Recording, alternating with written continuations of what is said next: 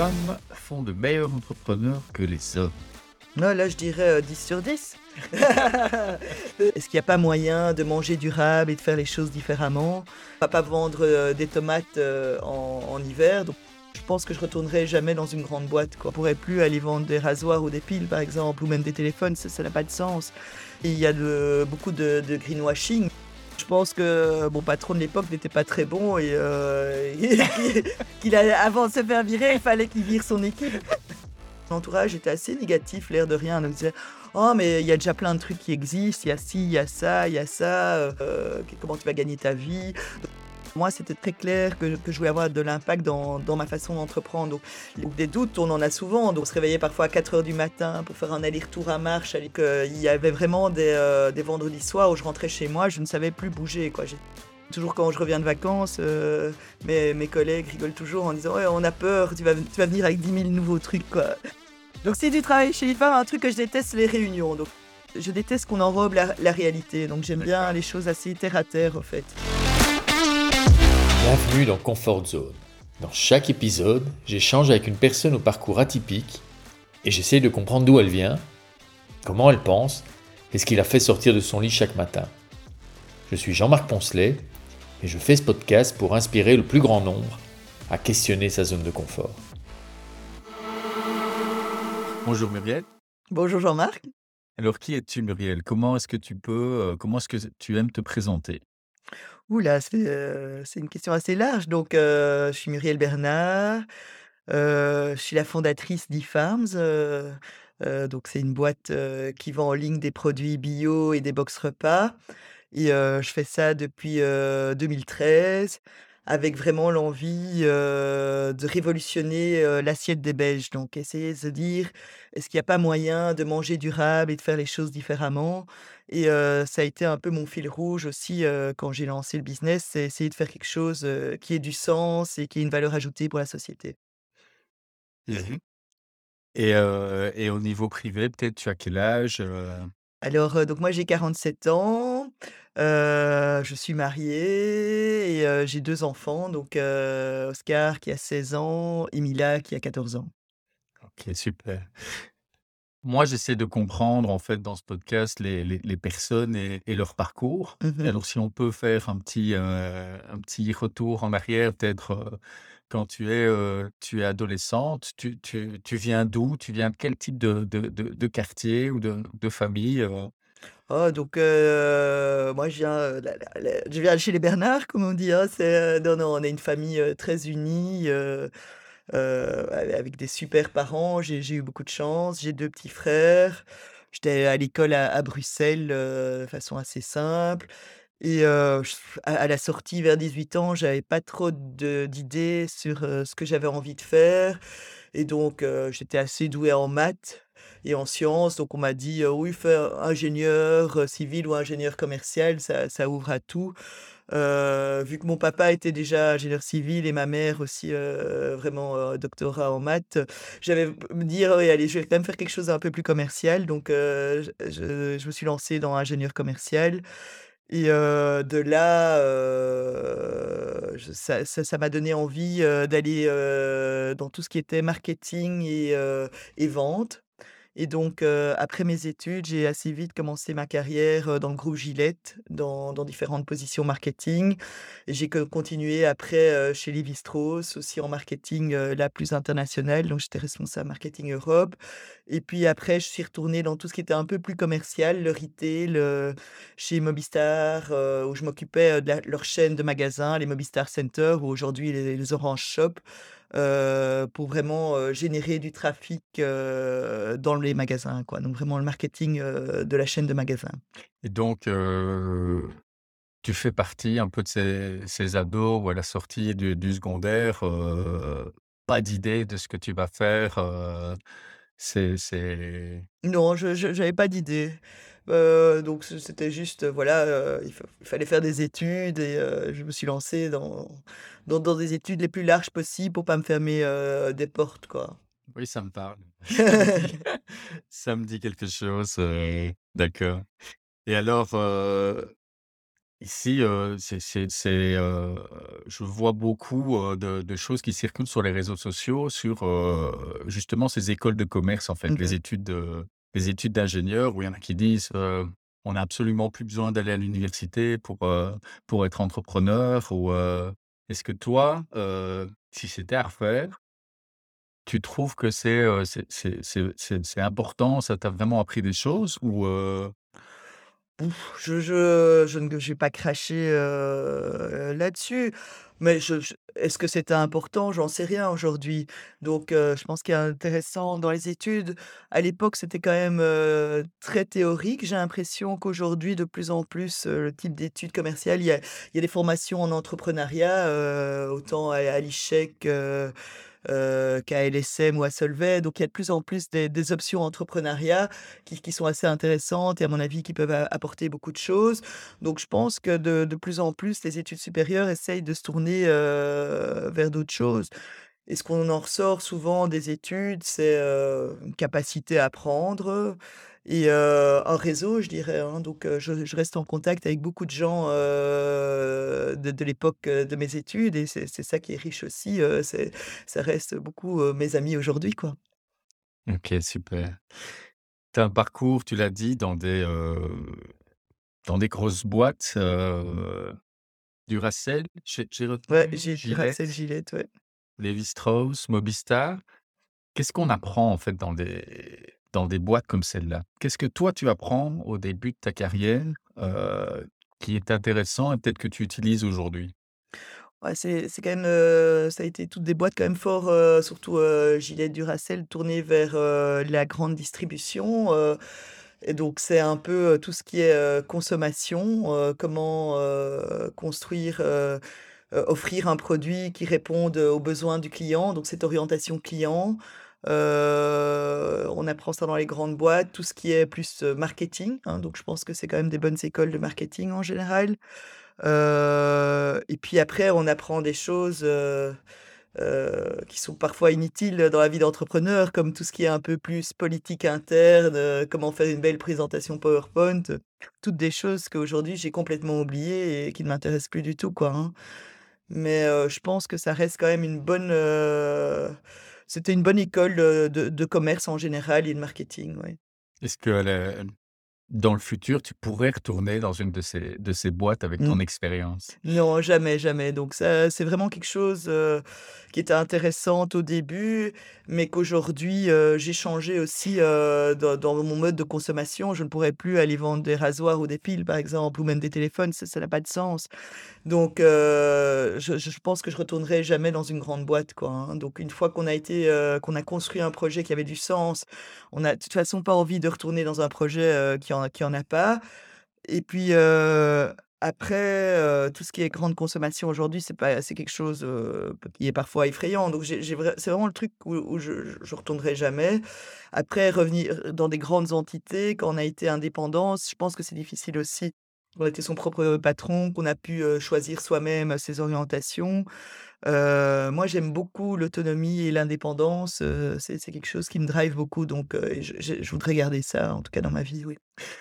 Est-ce que dans ce que tu dis, j'entends qu'on ne peut pas avoir de sens dans une grosse boîte ou c'est moi qui fais un raccourci?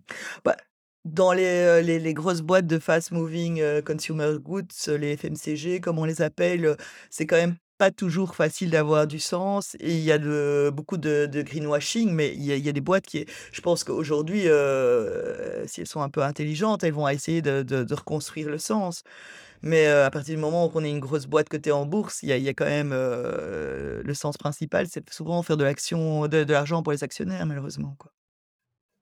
OK et alors, heu, si j'ai bien, si je t'ai bien écouté, je pense que ta dernière expérience avant ton parcours entrepreneurial, c'est tu es chez Mobistar. Mmh Explique-moi un peu, la phase où tu passes de ce job corporate à l'idée: «Tiens, je je» enfin, comment ça se passe, en fait? Est-ce qu'à un moment tu te dis: «J'ai envie de créer, ma propre histoire» ou, c'est les circonstances? Comment c'est quoi les détails, à ce moment-là, il se passe quoi? Bon, je ça ça commençait à me trotter dans la tête, en 2012, heu, ça faisait j'avais fait 3 fois 4 ans, dans des multinationales et à ce moment-là, surtout en marketing, on sent souvent un un un plafond de verre.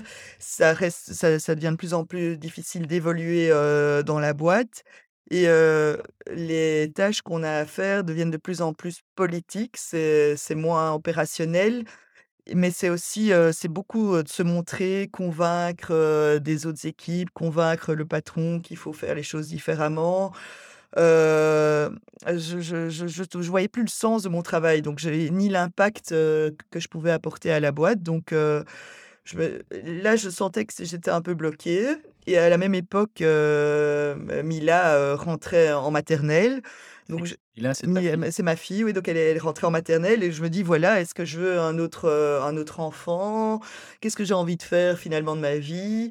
et je fais: «Bah non, 2 c'est bien, j'ai envie de de faire, heu, mon bébé à moi qui serait, heu, ma boîte». Donc j'avais vraiment cette envie de de faire quelque chose. Je dis: «Je suis pas je suis plus toute jeune», donc je devais avoir tren 37 ans, quelque chose comme ça.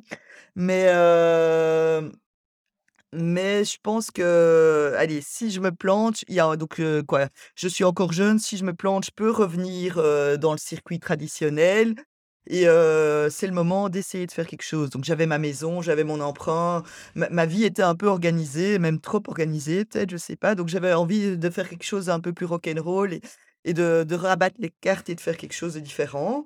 Heu et donc c'est à ce moment-là, j'avais vraiment envie de de lan de lancer, heu, une boîte et heu, j'y pensais. Donc déjà, chez Mobistar, j'avais beaucoup d'idées de j'explorais, j'avais quelques idées de boîtes que je voulais lancer et ce qui s'est passé, c'est que j'ai perdu mon emploi, donc j'ai été licenciée de chez Mobistar et ça, ça a été le déclic, je me dis: «Ben, est-ce que je recherche un autre boulot?» je fais: «Ben non, en fait, je ça faisait, quelques mois que je pensais, que j'avais envie de lancer une boîte». Ben, tu es licencié, tu profites de l'occasion, tu, tu prends, l'argent qu'on t'a donné pour te licencier et tu, avec cet argent-là, tu investis dans toi pour quelques mois pour essayer de lancer ta boîte et c'est à ce moment-là que j'ai lancé, en fait.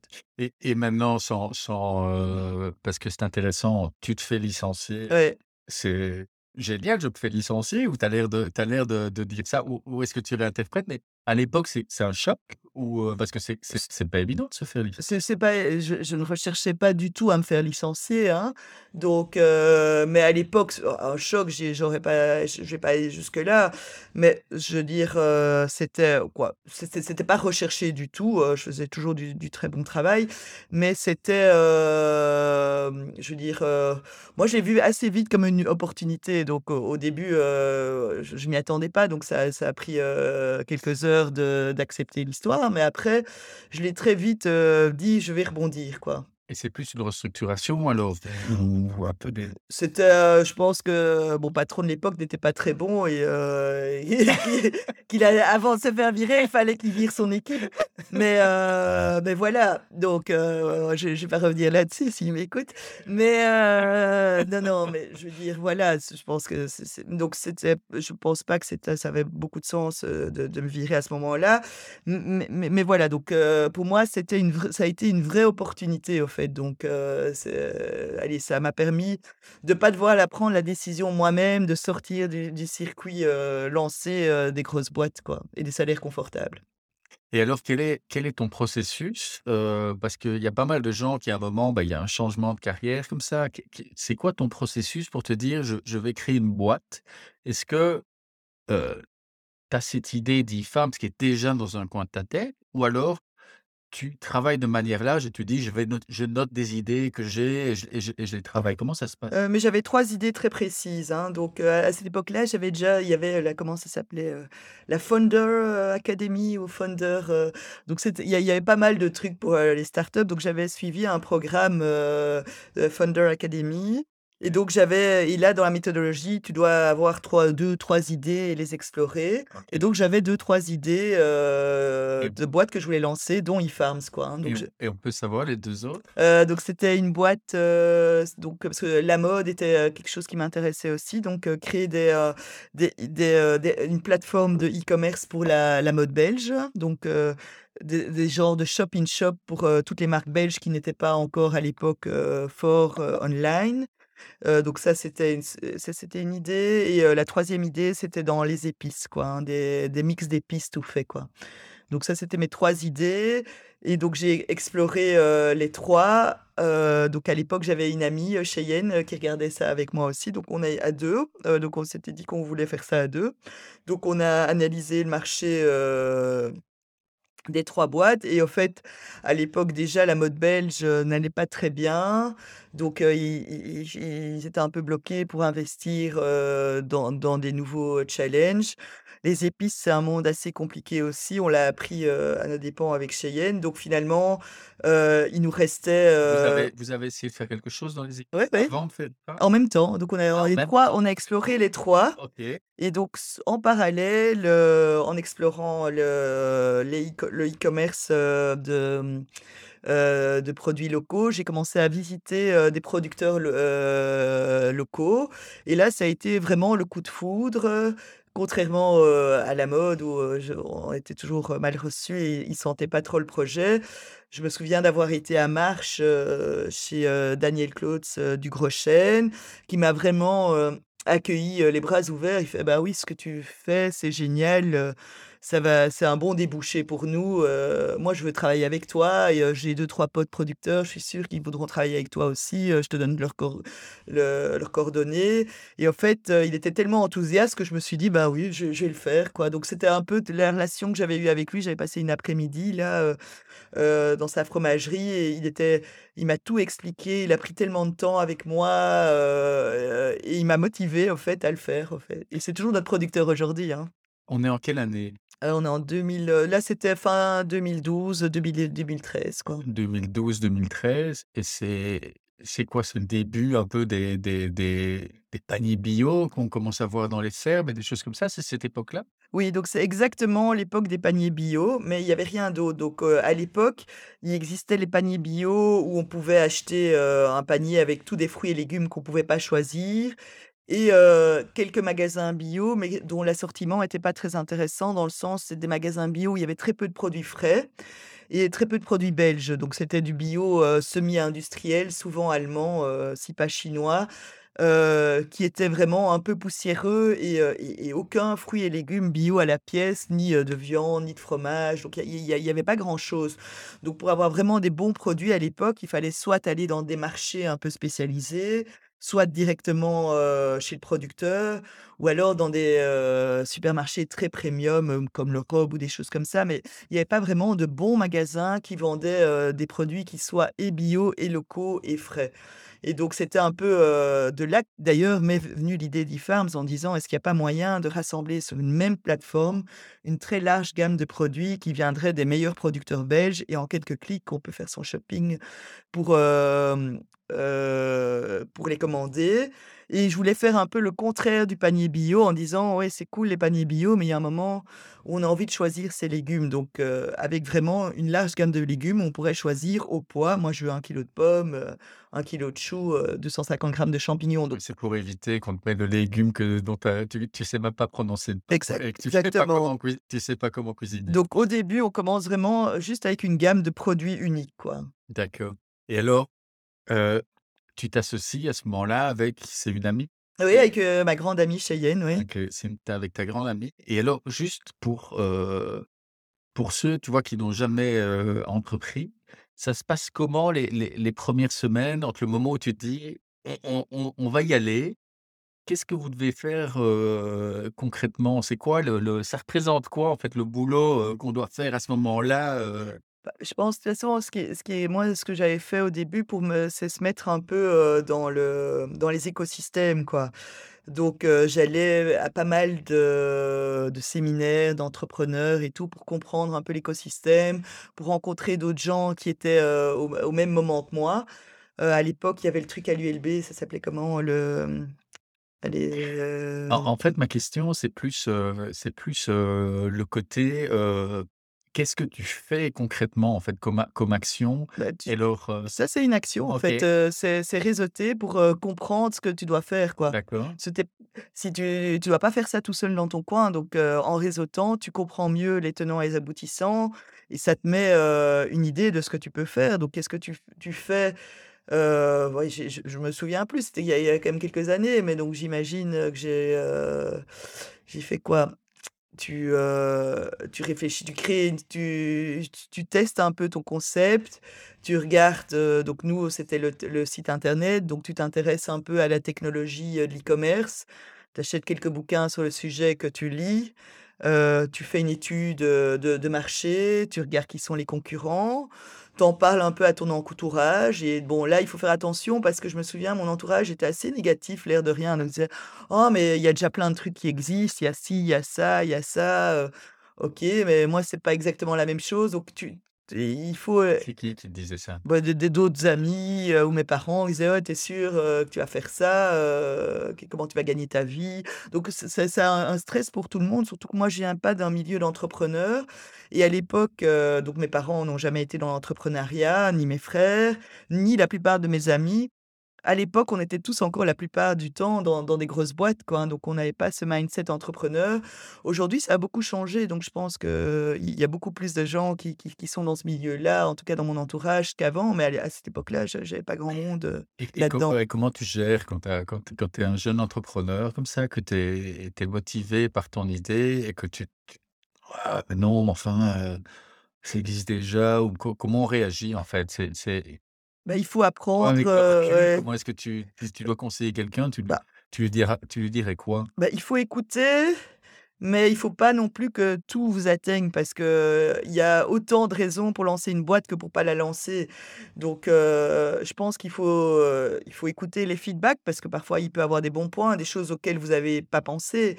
Mais si c'est juste un feedback en disant: «Oui, ça existe déjà», ça sert pas à grand chose. Donc il faut en parler, mais pas non plus, écouter chaque feedback, quoi. Donc il faut quoi, il faut les comprendre, mais pas non plus, comment dire?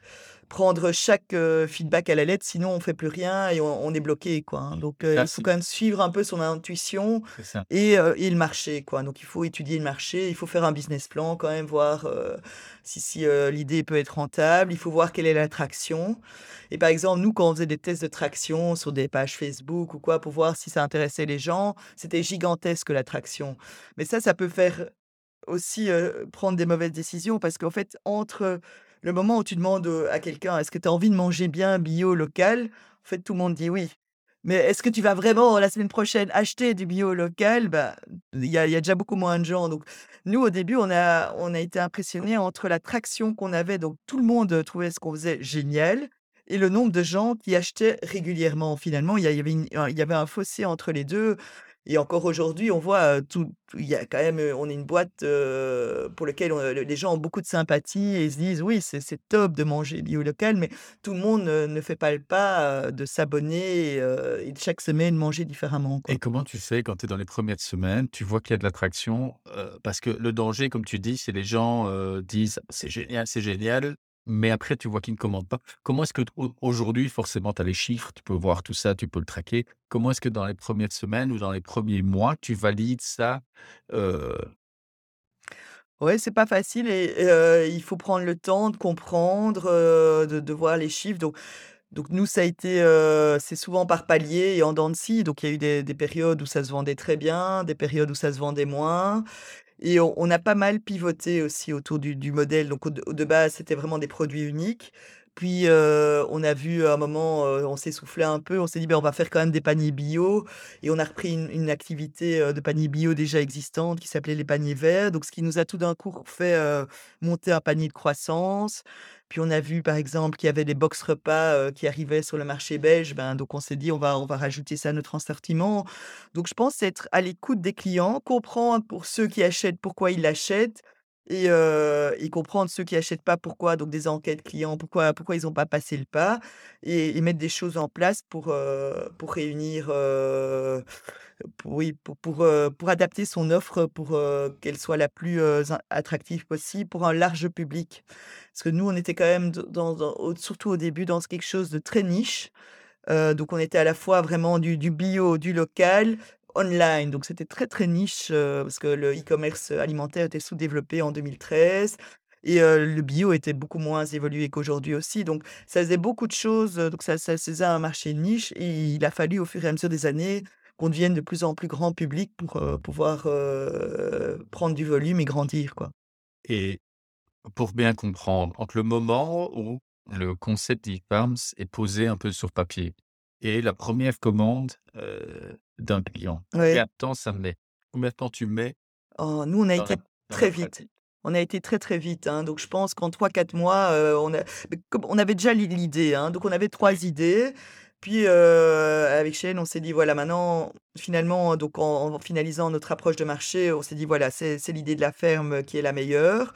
Il y avait un truc du genre qui s'était lancé en Espagne, heu, qu'on avait vu aussi, heu, Miu Mio. Je sais pas s'il existe encore. Mumu? Miu Mio, ça s'appelait, ouais. C'est en. Espagne, donc il y a un ami à nous, François Derbet avait, investi dans cette boîte-là. Donc on a on avait un un exemple d'un truc qui avait marché en Espagne aussi et heu, donc on de là, on s'est dit: «Bon, oui, on veut faire ça», donc on s'est concentré sur cette idée-là et en trois quatre mois, on avait, heu, notre MVP, quoi. On avait un site internet de base, heu et on était prêt à prendre les premières commandes. Donc donc très vite, on avait ce site. Et et là, donc le le le le, jour J, donc tu lances Ouais, tu lances ton site, tu fais campagne de pub, tu tu, ouais. tu dis à ton réseau et et 1 jour comme ça, ça c'est combien de commandes? Par heu, c'était quand même beaucoup parce qu'on a eu de la chance, heu, on a été repris, on avait envoyé la news à Belga disant qu'on ouvrait et ça a été repris par pas mal de médias, au fait. Donc on était déjà sur RTL, heu, la radio, heu, à sept heures du matin, le jour de l'ouverture du site. Donc on a eu assez vite des des visites sur le site et des, heu, des premières retombées. Donc à la limite, on avait, pas très bien prévu l'arrière du site, si tu veux. Donc le site, la vitrine était, fonctionnelle, mais l'arrière, on n'avait pas vraiment, très bien prévu comment s'organiser pour gérer les commandes, gérer les envois, gérer, le picking et tout ça. Donc très vite, on s'est retrouvé au moins avec une, entre 30 et 50 commandes les premières semaines et au fait, c'était très finalement notre, challenge à ce moment-là n'était pas comment augmenter les commandes, mais comment, arriver à livrer ces 30 à 50 commandes parce que c'était tr très compliqué et rien n'était automatisé en en back office, quoi. Donc c'était un peu un site vitrine, mais derrière, il y avait rien. Donc on faisait beaucoup de choses en Excel, heu, à la main, on découpait des étiquettes qu'on collait sur les caisses on écrivait à la main des choses. C'était ultra manuel et en fait, on s'est rendu compte, OK, ça on sait à la limite le faire pour 30-50 commandes, mais on va pas pouvoir grandir comme ça. Donc très vite, on s'est dit: «Ah, il faut qu'on automatise, heu, différentes choses pour pour grandir, quoi». Maintenant, ce qui est ce qui est ce qui est intéressant, c'est que quand quand tu te lances comme ça, tu passes, heu, tu passes des bureaux où tu fais des des PowerPoint, Ouais. où où où tu te retrouves dans un entrepôt à emballer, ouais. des produits et à mettre dans des dans des cartons, quoi. Oui, tout à fait, mais ça j'aimais bien. Donc moi je suis quelqu'un quand même de terrain, heu, c'est c'est c'est c'est un un côté passionnant de d'emballer, sa première caisse e-Farms, et au fait, le fait d'avoir fait tout moi-même au début, donc j'ai tout fait, donc je préparais mes commandes et tout, à part les livraisons, donc ça j'ai toujours outsourcé. Ça me permet d'avoir quand même, une bonne compréhension de de la logique parce que c'est en fait, l'air de rien, c'est assez complexe, donc on travaille avec des produits ultra frais, en flux à flux tendu et ces produits sont très fragiles. Donc il faut vraiment arriver à les les recevoir au bon moment et les renvoyer au bon moment aux clients et bien les emballer et tout ça. Donc le fait de bien comprendre la logistique des produits frais m'a beaucoup aidé pour la suite, à construire eFarms, au fait. Donc ça ça valait la peine et c'est un côté chouette d'emballer ses premières commandes, de voir les premières caisses avec le logo eFarms, c'est assez enthousiasmant, quoi. Au départ du projet, quel est le moteur? Quel est ton moteur? Est-ce que c'est un moteur est-ce que le premier moteur, il est d'abord entrepreneurial, j'ai envie de créer quelque chose, ou il est, presque projet sociétal? Mais les 2 étaient intimement liés parce que donc c'est dans ma réflexion de projet entrepreneurial, c'est comment j'ai envie d'entreprendre Oui. et j'ai envie d'entreprendre avec impact. Donc quoi que je je je quoi que le projet j'au heu, si je donc non, ça c'est une phrase difficile.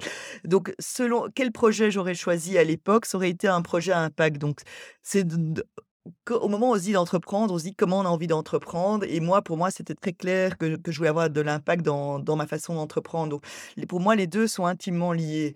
Donc j'aurais pas fait, heu, parce qu'on avait aussi des idées de trucs dans dans le monde bancaire, heu, mais non, je c'est vraiment pas quelque chose que je voulais faire à à Ah l'époque, quoi. Donc je voulais faire vraiment un truc qui ait du sens et qui ait de l'impact, au fait.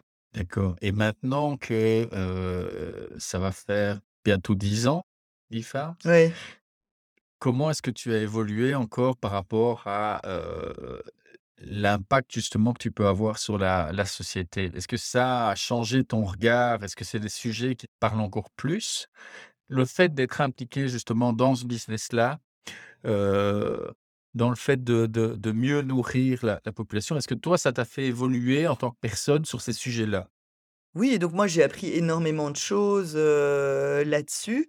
Je pense ce qui m'a fait le plus évoluer aussi, c'est l'actualité. Je veux dire, aujourd'hui, l'actualité, sur tout ce qui est environnemental est brûlante, quoi. Donc c'est, quelque chose que je sentais qui était nécessaire à l'époque. Il y avait pas toute cette actualité où, heu, c'était pas si si au centre, des pré préoccupations. Donc je pense, heu, le le monde a évolué dans dans le sens, où on aurait pu craindre qu'il qu'il évolue et c'est là qu'on se dit: «On a on a encore plus qu'avant un rôle à jouer». Ce que je vois aujourd'hui, c'est aussi, j'ai beaucoup plus d'impact dans le sens où, eFarms aujourd'hui, on travaille avec 150 producteurs, dont dont une partie, on est, un débouché quand même important pour eux. Donc on a vraiment un impact sur, sur, l'agroécologie belge. Donc y a y a il y a allez, on est un C'est quoi un véritable c'est quoi un débouché important pour, bah, donc donc on essaye de pas être le débouché principal, mais pour ouais, certaines personnes, on peut représenter 20 ou 30 de leur chiffre d'affaires, quoi. Et surtout aujourd'hui dans un monde où les magasins bio, souffrent, nous on reste quand même, assez stable, on est là.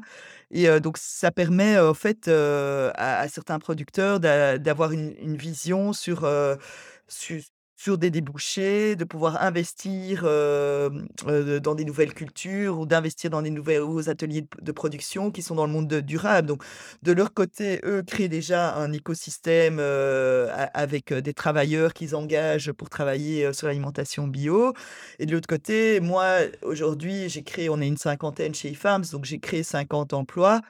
C'est des gens, une équipe qui compte sur moi aussi pour, continuer à faire évoluer la boîte et en tout cas à maintenir leur emploi. Donc tu as une une responsabilité, vis-à-vis de ton équipe. Et en fait, moi, ce que j'aime bien dire, c'est que moi, j'aime bien travailler en écosystème, quoi. Je crois vraiment aux écosystèmes vertueux et souvent l'écosystème humain chez tu as d'un côté, les producteurs, de l'autre les consommateurs et de l'autre côté, les collaborateurs d'eFarms et c'est vraiment, heu, quand on prend une décision et quand on réfléchit à ce qu'on va faire, hem, chez eFarms, on prend toujours, heu, ces 3 parties prenantes et pour nous, c'est super important donc autant de qu'est-ce livrer qu'est-ce que qu'est-ce que ça veut dire ça concrètement? Est-ce que tu as un exemple d'une décision que tu as modifiée en fonction de de de de ce triptyque dont tu parles? Bah, c'est ça peut être, tu vois, quand on a un produit, heu, on veut un produit, heu, qui soit, heu, qui vienne d'un petit producteur ou, qui a été produit de façon durable. On veut le vendre à un prix, heu, qui soit juste et pour le producteur et pour le consommateur et par exemple, on doit quand même faire un minimum de marge pour pouvoir payer nos collaborateurs. Donc on n'est pas une ASBL, heu, où les gens pas travaillent bénévolement. Donc il faut qu'on ait par exemple cet équilibre économique avoir un bon débouché à prix juste pour le producteur, un prix, de vente convenable pour le consommateur et une marge pour pouvoir payer le collaborateur. Donc ça, c'est par exemple un exemple d'équilibre qu'on doit avoir, quand on prend des décisions ou, par exemple, si les clients veulent quelque chose, mais que ça ne rentre pas, que nous, on ne sait pas le faire, que ça va, ça va être trop de boulot pour les collaborateurs ou que ça ne rentre pas dans notre, positionnement producteur, ben, on va pas le faire. Donc chaque fois qu'on fait quelque chose, on doit respecter ce cet écosystème qui est qui est très riche, en fait, hein, donc et et et plus on a des producteurs qui, heu, qui qui vont rentrer dans l'écosystème, plus ils vont offrir des bons produits aux clients. Les clients vont être contents, vont les acheter. Ça va nous permettre, heu, d'engager plus de collaborateurs qui vont pouvoir chercher plus de produits, donc c'est vraiment un cercle vertueux, quoi. Et donc ton objectif à terme, c'est de te dire: «Plus plus ça marche, plus je peux avoir de l'impact»? Tout à fait, parce qu'aujourd'hui, donc on reste une petite boîte, dans qui est présente, heu, qui était présente, à Bruxelles, en Wallonie. Depuis quelques semaines, on fait la Flandre aussi.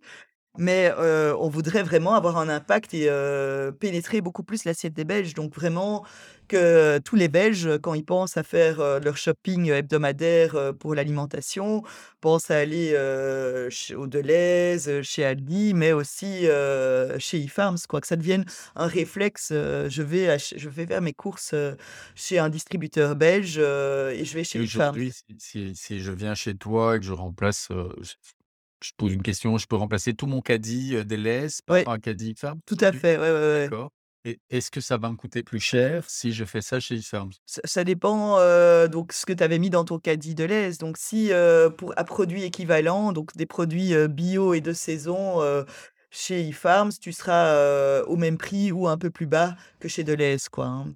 Donc, heu, en général, on est assez compétitif pour tout ce qui est mais il faut comparer le comparable, quoi, hein. Donc par exemple, nous, on va pas vendre, heu, des tomates, heu, en en hiver, donc tu pourras pas manger des tomates en hiver chez Efarms.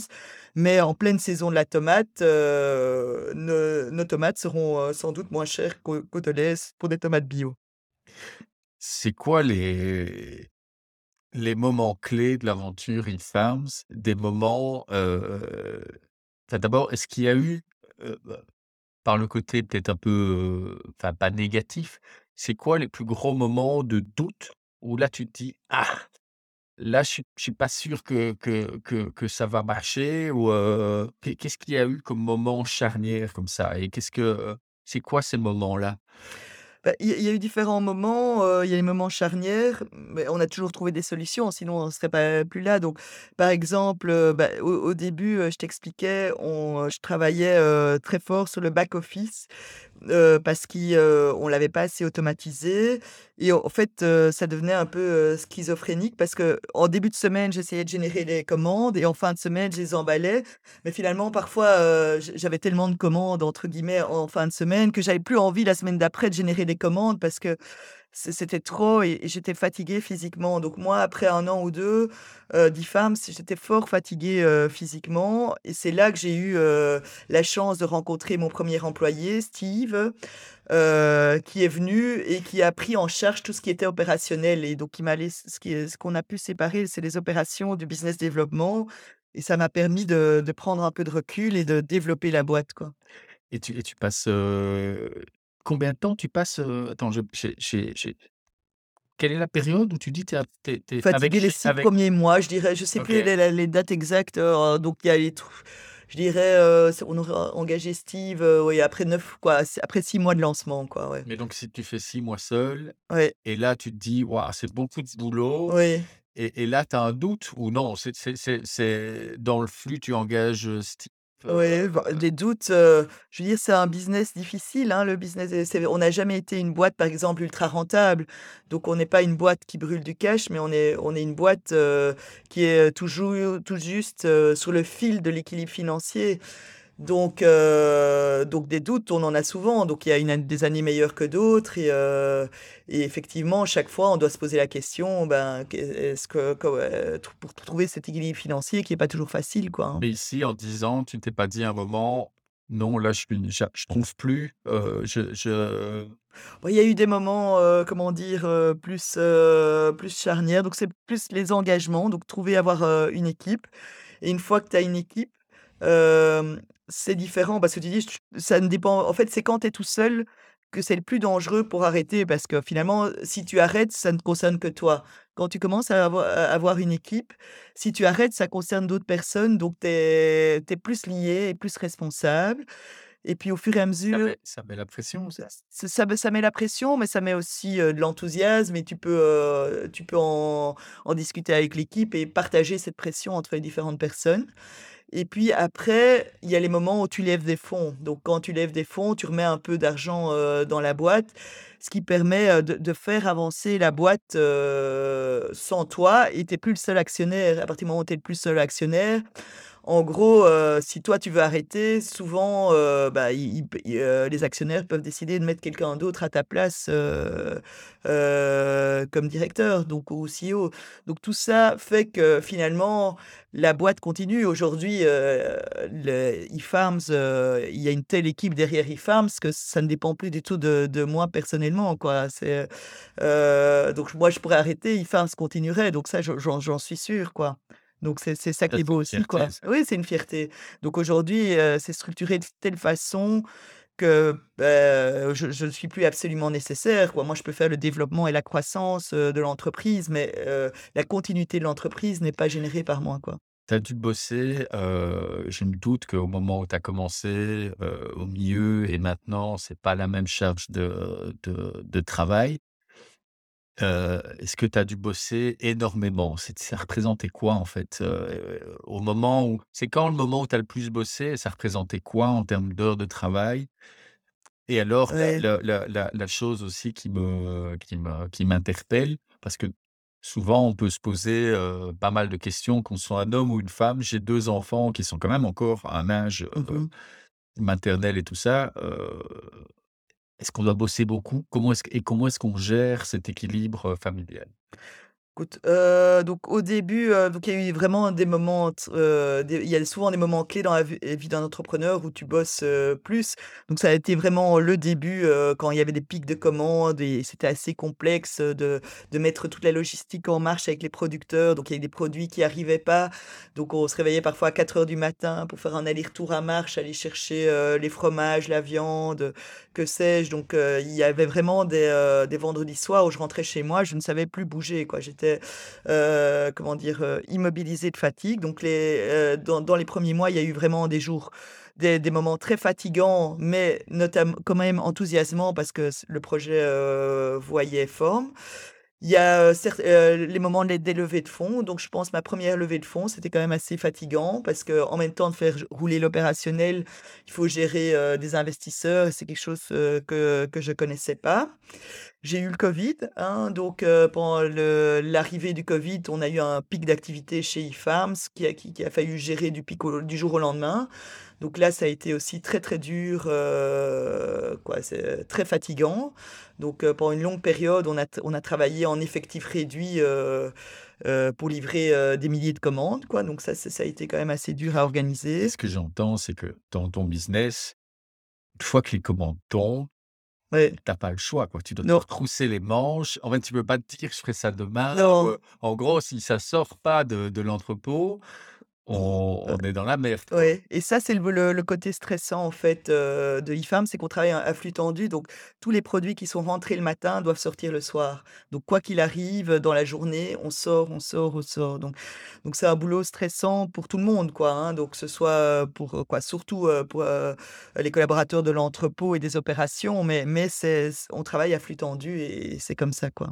Et donc au début, c'est ça le le le le stress parce que tout le boulot est sur toi et puis après, Ouais. heu, tu as eu le stress avec les investisseurs, ça, c'est une autre forme de C'est une stress, autre ça? forme de stress, mais mais c'est un c'est un stress aussi et tu as aussi tout le les stress, c'est que, tu vois, comme on travaille à flux tendu, s'il arrive quelque chose sur la journée, heu, je dis quelque chose, si, nos imprimantes sont en panne et on ne sait pas imprimer les bons de commande, si, il y a un problème, de génération des commandes chez les producteurs, tout tout tout est fait automatiquement, mais si on a un gros problème IT, ben, on n'a pas le choix, on doit le résoudre, dans les heures, dans la nuit qui vient, quoi, donc il y a quand même, de temps en temps, des équipes qui font des nuits blanches pour être sûr que tout, tout se passe bien et pour réparer des bugs qui peuvent arriver, donc c'est toujours Oh, allez, quand tout va bien, ça, heu, ça va, mais donc heu, chaque, heu, chaque à chaque époque, il peut avoir des problèmes et on doit les gérer, quoi. Et comment est-ce que tu tu tu gères alors cette, ce projet familial aussi? Comment est-ce que tu as fait? Tu as tu as Mais l'air de rien, mes premières années d'IFAM, par exemple, où j'ai beaucoup travaillé, physiquement, par exemple, j'ai jamais été malade, donc c'était quelque chose très, je crois que pendant trois je travaillais dans le frigo et tout ça. J'ai eu, heu, allez, pendant 3-4 ans, mais pas, j'ai pas eu un rhume, quoi, hein, donc en fait, j'ai été tellement portée par le projet que j'avais quand même vraiment, la forme.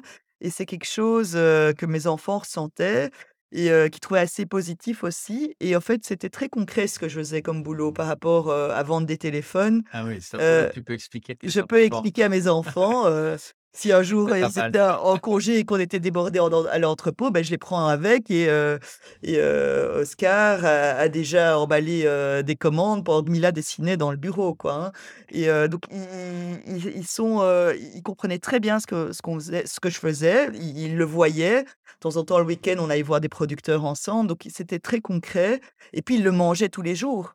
Donc c'est devenu, heu, les plus grands fans d'e-Farms, heu, souvent quand on rentre de vacances, mes enfants me disent, «Cool, on va pouvoir refaire une commande e-Farms parce que là, heu, ça nous manquait, quoi». Donc ils sont vraiment, fans et ils aiment bien manger e-Farms, quoi, hein, donc c'est rentré dans leurs habitudes, donc ils sont ils c'est tellement concret qu'ils ont bien aimé, quoi et même chose pour mon mari, je pense que même si j'étais fort prise, il il se disait: «Ben, elle a la forme, ça la stimule, c'est quelque chose de positif pour toute la fa pour toute la famille», donc j'essaye quand même, la la plupart du temps de garder mes week-ends libres pour les pour la famille, par exemple, donc même si parfois les journées sont un peu plus longues, j'essaye de passer du du chouette temps de qualité avec la famille le week-end. Est-ce que tu es capable de prendre du temps pour toi? Tout à fait. Et et est-ce que c'est depuis le début? Et qu'est-ce que qu'est-ce que qu'est-ce que tu fais et comment est-ce que tu as travaillé cette conscience de prendre du temps pour toi? Ça ça ça dépend des périodes, donc je pense que sur ces dernières années, heu, il y a eu quand même, avec le covid, une grosse accélération, heu, chez eFarms. Et donc j'ai dû retrouver un équilibre, de de prendre, heu, du temps pour moi parce qu'il y a de plus en plus. Donc on est de plus en plus, il y a de plus en plus de choses à décider, il y a de plus en plus d'enjeux. Donc ça devient parfois plus complexe donc moi, ce que je fais en général, c'est, une chose de base, c'est le sport. Donc j'aime bien, faire du sport. Donc je vais courir, heu, 1 heu, ou 2 fois par semaine, dans les bois et ça ça ça m'aère l'esprit, quoi. Donc ça, c'est vraiment quelque chose de très important. Plus, d'autres sports en salle que je fais, j'étais une fan de body pump. Maintenant, j'ai un problème à l'épaule, je peux malheureusement plus le faire. Mais j'essaie de trouver d'autres sports comme le spinning, des des sports, où on peut bien se dépenser, et ça me fait vraiment du bien, quoi, hein. Donc un peu de yoga aussi, de temps en temps. Donc je pense que faire attention, à mon corps m'aide, à me recentrer. Je fais attention à ce que je mange aussi. Heu, ça, c'est assez lo logique, mais en fait, je pense que c'est quand même assez important, heu, pour être bien dans son corps. L'alimentation a un rôle super important à jouer.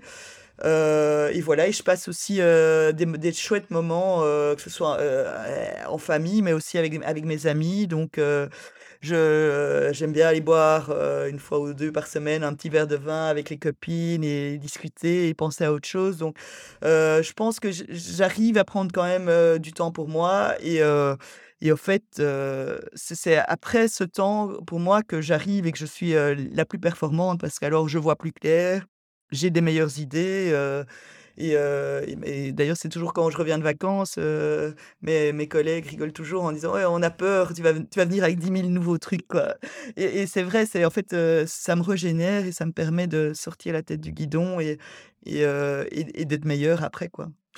Est-ce que tu arrives à avoir des moments de rien? Plus plus contemplatifs ou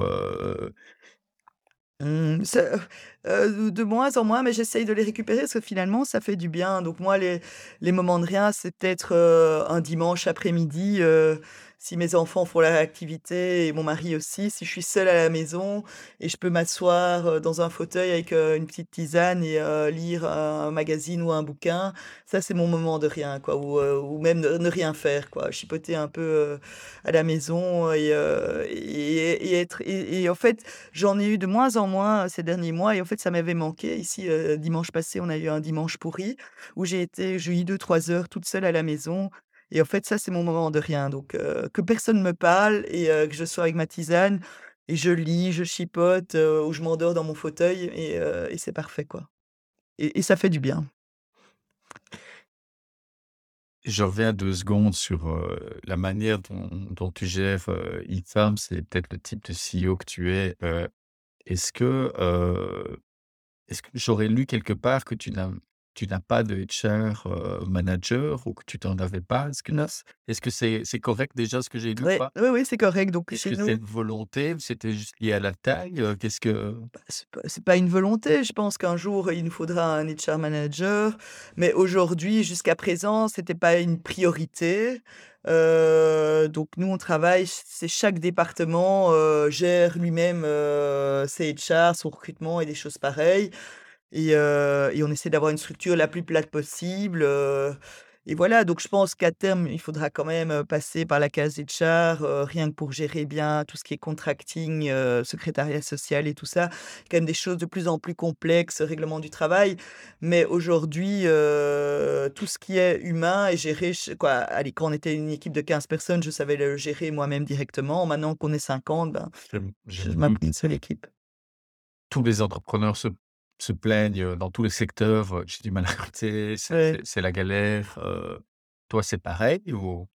Ça va, on a de la chance, donc jusqu'à présent, on a eu beaucoup de chance parce que, sur le côté francophone, on commence à avoir une petite notoriété et il y a des gens, qui sont doués, qui ont des gros salaires, qui se disent: «Heu, ouais, j'ai envie de faire autre chose et j'ai envie de rejoindre, l'aventure e-Farms pour avoir un impact». Donc on a su recruter vraiment, une équipe de malades, malgré, qu'on on n'offre sans doute pas les meilleurs avantages, de l'industrie, mais à cause du projet, à cause du sens, à cause des responsabilités que les gens peuvent prendre chez nous. Donc pour beaucoup de personnes, l'équipe est assez jeune, ils ont énormément de responsabilités et ils apprennent, on apprend chez nous, de façon express parce que tous les 6 mois, on évolue et donc leur boulot, évolue, avec l'évolution d'e-Farms. Donc ça, on n'a pas trop de difficultés.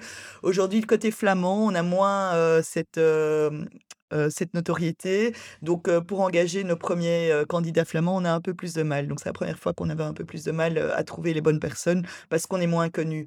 Mais je pense que le fait d'avoir, un projet à impact et une société, une mission qui a du sens, ça aide, fortement pour les recrutements. C'est sûr.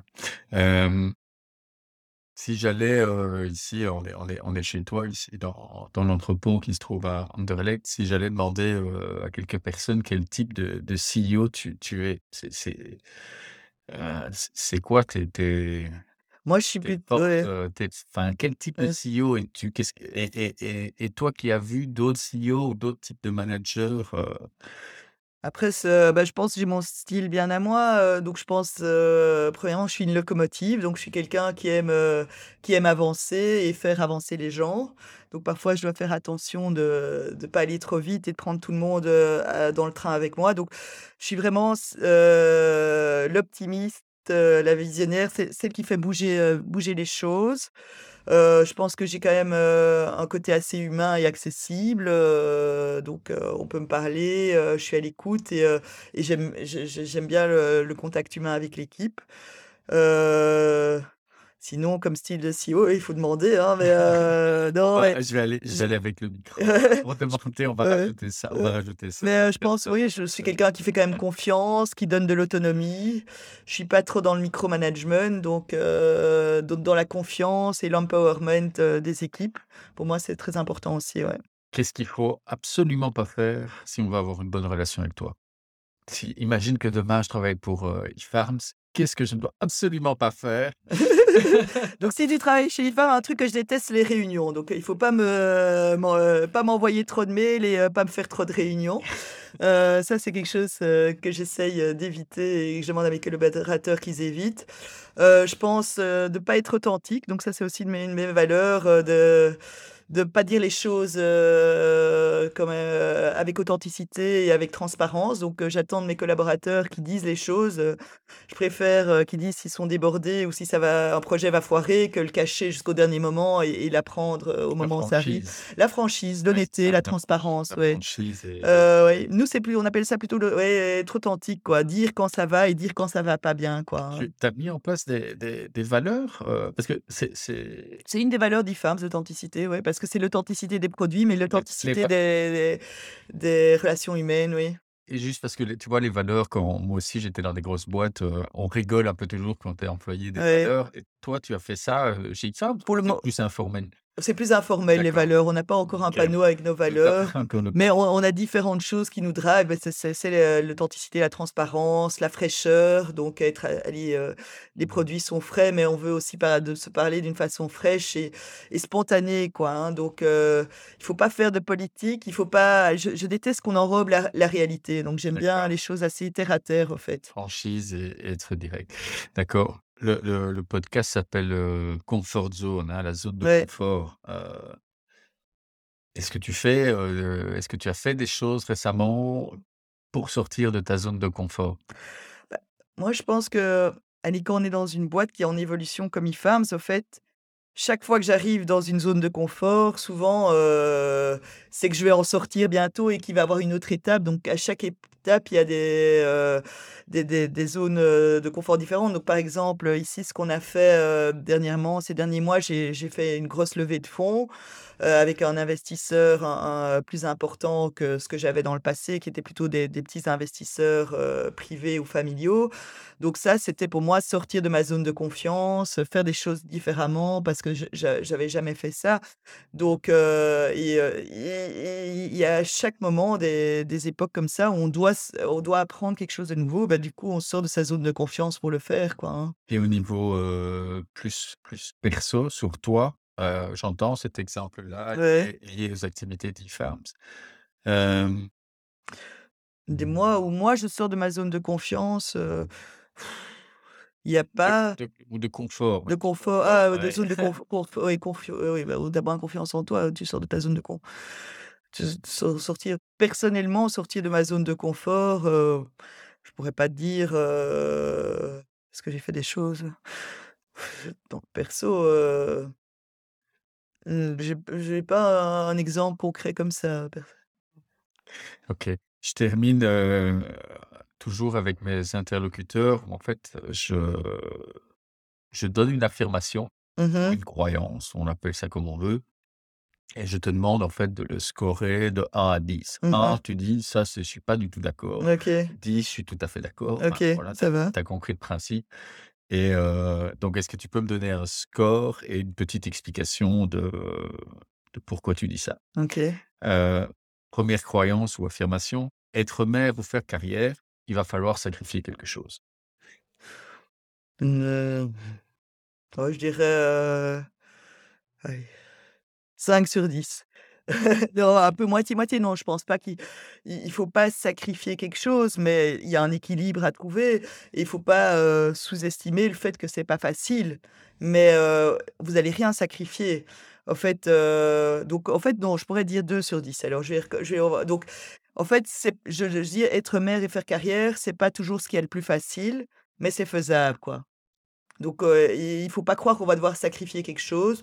Je pense qu'on peut, donner le temps nécessaire, à sa carrière et si la société l'accepte, c'est ça parfois qui est qui est plus difficile, c'est l'entourage. Mais je crois que soi-même, les femmes sont tout à fait, capables de faire carrière et de l'autre côté, on peut gérer, les enfants en faisant carrière, c'est une question, d'organisation aussi et d'arriver à passer, le bon temps, qu'il faut avec les enfants et s'en occuper quand quand on est avec les enfants, s'en occuper à 100 quoi. Croyance numéro 2, heu, le travail, c'est la santé.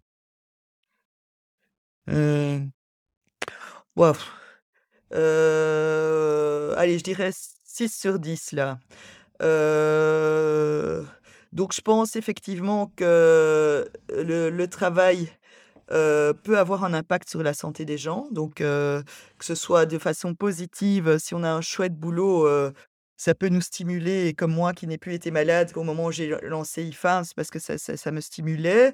Mais ça peut aussi, pousser des gens dans le burn-out ou des choses comme ça. Donc, il y a quand même, nous on a déjà eu quand même, 1 ou 2 burn-out chez IFARMS donc c'est c'est c'est dur, parfois le travail peut être dur.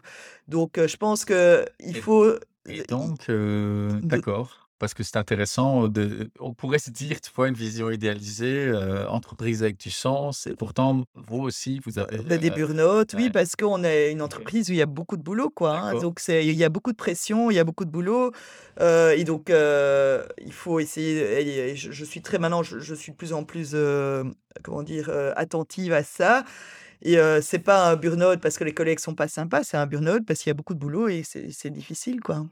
OK. Heu, croyance numéro 3, les femmes font de meilleurs entrepreneurs que les hommes.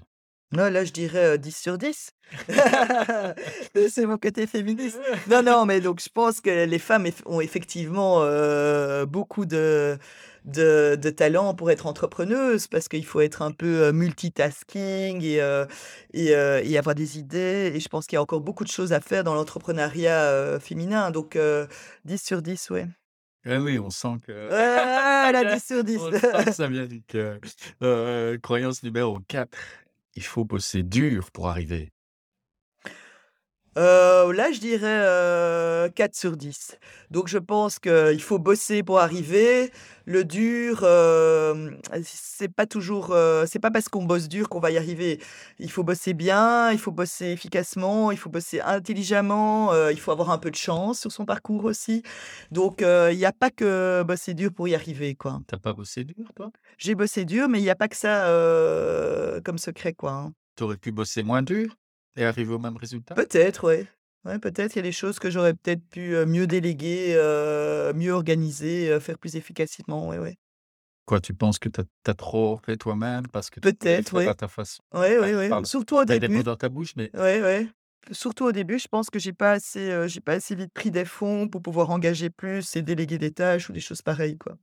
Donc je pense pas, hem, que plus on travaille dur, plus ça va être un succès. Non, le succès dépend, heu, quoi, il faut travailler, il faut être efficace, il faut avoir les bonnes personnes, il faut avoir un peu de chance, donc c'est un ensemble de facteurs, quoi. Dernière croyance, montrer sa vulnérabilité, c'est être faible. Oh, ça, je dirais, heu, 2 sur 10. Donc je pense que c'est c'est faux. Je pense aussi, dans le monde d'aujourd'hui, et c'est quelque chose que les femmes savent peut-être plus, faire que les hommes. Parfois, quand on se sent mal, c'est le dire à l'équipe, quand on a des gros soucis pour l'entreprise, c'est le partager, la vulnérabilité pa par rapport à l'équipe et c'est comme ça qu'on arrive, à à trouver les meilleures solutions et à en sortir, quoi. Donc je pense que les gens qui montrent aucune vulnérabilité, c'est faux et c'est un mauvais exemple, aussi, pour les équipes. Donc pouvoir montrer qu'on est vulnérable, qu'il y a des problèmes, heu, qu'on a parfois des problèmes, qu'on a parfois plus de mal à faire des choses, je pense que c'est très enrichissant, heu, pour l'équipe, pour les autres personnes et ça a du sens, quoi. Personne n'est invulnérable, quoi. Et toi, tu arrives à faire ça de de justement par rapport à toi, vis-à-vis de tes équipes? Oui, tout à fait. Moi, en général, je je il y a il y a des moments où je le fais quand quand, il il y a eu des moments plus difficiles chez eFarms, on l'a partagé avec l'équipe, en tout cas une une partie de l'équipe, heu, quand j'ai, heu, des gros soucis, heu, ou des choses comme ça, je je le dis aussi, je suis assez transparente là-dessus et puis, de toute façon, les gens qui me connaissent savent, je suis assez, je suis quelqu'un d'assez transparent et on on voit souvent, heu, sur mon visage si ça va ou si ça va pas et du coup, je préfère le dire et heu et et souvent, Heu, sur body heu, language mon body language parle tout seul. est assez clair. mais je pense que franchement, ça apporte aussi parce que les, des on a toujours des périodes où on est plus vulnérable et le fait que moi, j'ai pu dire: «Voilà, moi, ça va pas aujourd'hui ou cette semaine-ci parce que j'ai des gros soucis perso» ou alors on a un gros souci avec un fournisseur, heu et en fait, ça permet aux aux autres aussi, heu, à l'équipe de se montrer vulnérables quand ils sont vulnérables et donc ça permet de prendre des meilleures décisions au meilleur moment. Heu, pour terminer, Ouais. Si tu devais me me conseiller, oui, conseiller à ceux qui nous écoutent, heu, un livre, quel qu'il soit, où tu dis: «Bah, ce livre, il m'a il m'a vraiment bien plu pour pour telle raison», qu'est-ce que tu Mmh mh. qu'est-ce qu'on devrait avoir dans notre bibliothèque que tu nous conseillerais? Alors, heu, point de vue business, heu, un livre, qui m'a qui m'a plu et et qui me parle beaucoup chez eFarms, c'est, Reinventing, the Organization de Laloux.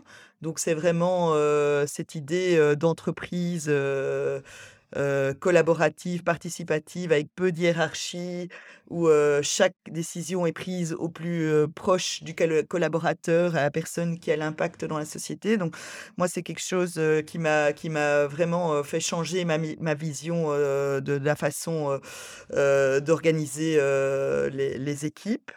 Point de vue perso, un livre que j'ai lu cet été et que j'ai adoré, c'était, heu, L'Anomalie, heu, de Letellier, heu, d'Hervé Letellier et et c'est un livre assez marrant, heu, je je vais pas spoiler les gens, mais où il y a toute une histoire sur, des gens qui écrivent des process et ça m'a fait bien rire, comme livre. Donc c'est vraiment un superbe ouvrage que je conseille à tout le monde, en tout cas pour le plaisir, quoi. Et alors, heu, Muriel, pour, heu, pour clôturer, heu, tu tu tu voulais tu me parlais, tout à l'heure que tu voulais faire peut-être un un petit cadeau, aux auditeurs de Comfort Zone? Oui, parce qu'en fait, quelque chose qui est quand même, très confortable, c'est quand même la comfort food. Non, non, parce que surtout avec l'hiver qui arrive, il y a plein de bonnes choses chez. Heu, oui, mais si si tu veux, on peut faire, une réduction de 10% pour tes auditeurs. Il suffit de taper le code, heu, Comfort Zone, heu, dans au au checkout, chez IFARMS et comme ça, ils peuvent, un peu acheter, de comfort food, pour passer l'hiver. Écoute, merci, merci pour eux. Merci de m'avoir reçu ici dans tes, dans tes bureaux et de m'avoir fait visiter aussi, tous les entrepôts parce que ce que vous n'avez pas vu, c'est l'envers du décor avec tout ce que ça représente en termes de logistique. Donc, merci Muriel. Avec plaisir, Jean-Marc, c'était un plaisir.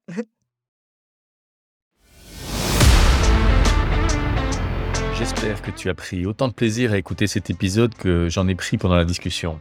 N'hésite pas à mettre une bonne note, à t'abonner si tu as apprécié et à partager. Ah oui, et n'hésite pas à en sortir toi aussi de ta comfort zone.